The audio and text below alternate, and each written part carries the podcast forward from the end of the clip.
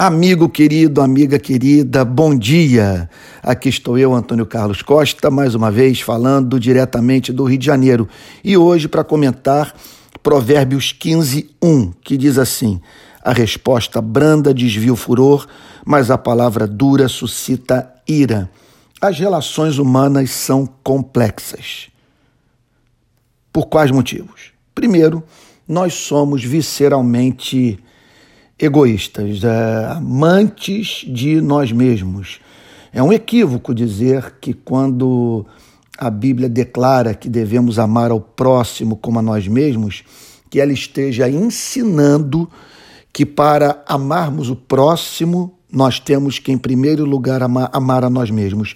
A Bíblia não ensina o amor próprio, ela pressupõe que nós somos ensandecidos por, de amor por nós mesmos, que o nosso maior propósito de vida é ser feliz. E não há nenhum problema em ser feliz. O problema é quando essa busca pela felicidade viola a lei do amor.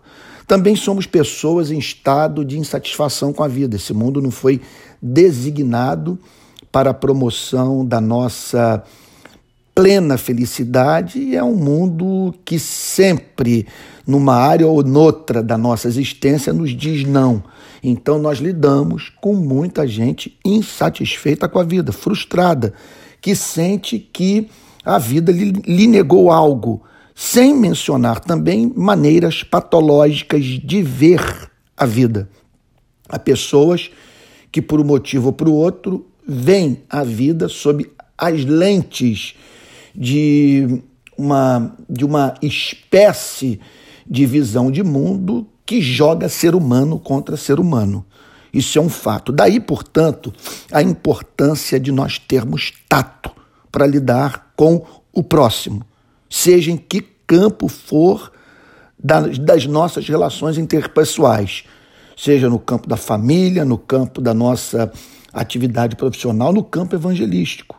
Se nós queremos, por exemplo, comunicar o Evangelho para as pessoas, nós precisamos, em primeiro lugar, ter a meta que elas se afeiçoem por nós, porque só terão afeição pelo Evangelho despertada em seus corações se passarem a nos levar a sério.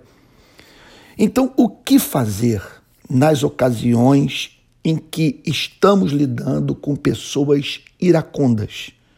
Ultrassensíveis. Você conhece pessoas assim que são fáceis para criticar, mas que tem, revelam muita dificuldade para ouvir crítica. O que fazer, portanto, para lidar com esse tipo de gente? Com pessoas, vamos ser francos, o que fazer para lidar com gente irritante? Essa passagem nos ensina algumas verdades. A resposta branda desvia o furor, mas a palavra dura suscita ira. Vamos pensar nas implicações práticas desse mandamento, na verdade, dessa recomendação também. Em primeiro lugar, é tolice falar sem ouvir antes. Então, antes de você expressar o seu pensamento, procure ter uma ideia exata do que, do que está presente na mente do seu interlocutor. Em segundo lugar, demonstre interesse pelo que ele está dizendo. É, refreie aquele desejo de mandar tudo para o inferno, sabe? De, ou, ou de demonstrar impaciência, ficar balançando a perna, os pés, ou batendo os dedos na mesa, sabe? Ou desviando o olhar. Demonstre interesse real pela pessoa, porque por mais irritante que ela seja, foi criada a imagem e semelhança de Deus e as pessoas podem mudar. É isso que essa passagem nos ensina, mediante o exercício do seu e do meu amor. Em terceiro lugar, ressalte os pontos positivos que ela falou. Isso é de fundamental importância, é, é, de, porque muitas vezes as pessoas tomam caminhos equivocados para buscar aquilo que é inerentemente bom. Então, daí a importância de você mostrar. Em quarto lugar, eu mencionaria o erro em tom não acusatório. Você ajudar essa pessoa a enxergar a si mesma, mas falando de uma maneira que ela não se sinta colocada por você no banco dos réus. E isso é possível. Em quinto lugar, eu sugeriria que você também fizesse uma exposição das suas fraquezas, que é muito importante que você demonstre empatia e deixe claro para essa pessoa que você é um companheiro de tentação, é um companheiro de, de, de fracassos e tropeços morais. Em sexto lugar, jamais use o WhatsApp para resp responder pessoas. Nas minhas experiências, é uma péssima forma de comunicação para você repreender alguém. Porque muitas vezes você olha aquela frase como não, ela não vem acompanhada do, do, da expressão facial, eh, sabe? Você acaba, portanto, portanto, muitas vezes interpretando como algo duro o que foi falado até mesmo com amor. E às vezes pessoas têm dificuldade mesmo de expressar suas ideias através da linguagem escrita. A forma oral de comunicação é a mais básica e, portanto, a mais acessível aos seres humanos. Em sétimo lugar, é, revele interesse real pela pessoa. Demonstre que você é, a ama. Veja só, você não precisa demonstrar que gosta dela. Uma coisa é amar, outra coisa é gostar. É, uma coisa é você amar com amor benevolente, outra é amar com amor complacente. O amor benevolente nos leva a tratar com doçura as pessoas, independentemente da, do, do, da, da qualidade do seu caráter. Já o amor complacente é aquele que vem acompanhado de deleite é, que é resultado da percepção de, aquele com que, de que aquele com quem você está lidando é excelente aos seus olhos. Então, essa espécie de amor, Deus só vai pedir de você e de mim na relação com pessoas que revelam beleza de caráter. Então, revele interesse pela pessoa. Mostre que você não está querendo vencer um argumento, mas sim edificar a vida do próximo. Outro ponto importantíssimo: modere o tom de voz. Isso é algo que eu tenho que dizer para mim mesmo, especialmente por ser pregador acostumado a falar em voz alta. Sabe? E também ser muito incisivo no que eu falo. Modere o tom de voz.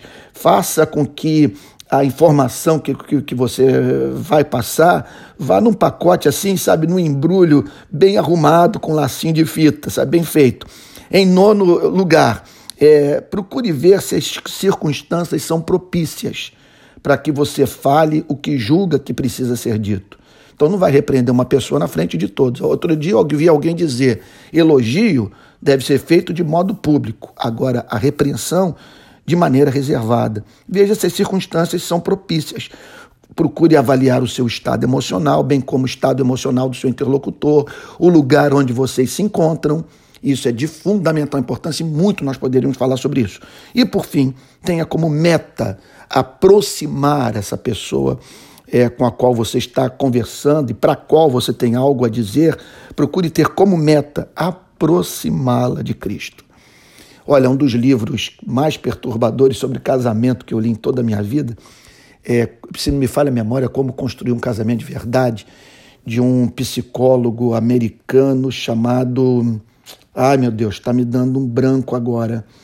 É um psicólogo americano, deixa eu ver se eu encontro aqui o livro numa das minhas estantes, que eu estou falando aqui do meu escritório, Larry Crabb, nem precisei chegar na, estância, na, na estante, Larry Crabb, que ele diz a seguinte coisa, que num casamento nós não devemos a, abrir a boca jamais sem ter a meta de aproximar o cônjuge de Jesus Cristo, sabe? Então essa é a nossa meta, não é vencer um argumento, mas aproximar a pessoa do nosso Senhor e Salvador Jesus Cristo. É isso aí. Essas são as dicas para você lidar com pessoas irritantes. A começar pela igreja, né? Porque a igreja é o seguinte: um caso, olha, você escolhe com quem vai casar. Mas você não escolhe quem vai ser o seu irmão na fé. E a igreja, portanto, é uma grande prova nesse sentido. Mas vá em frente, porque é possível você praticar a arte de transformar pessoas é, iracundas em gente amável. Isso é possível, tirar o veneno de dentro delas, como também praticar a arte de transformar inimigos em amigos. Um bom dia, Deus te guarde.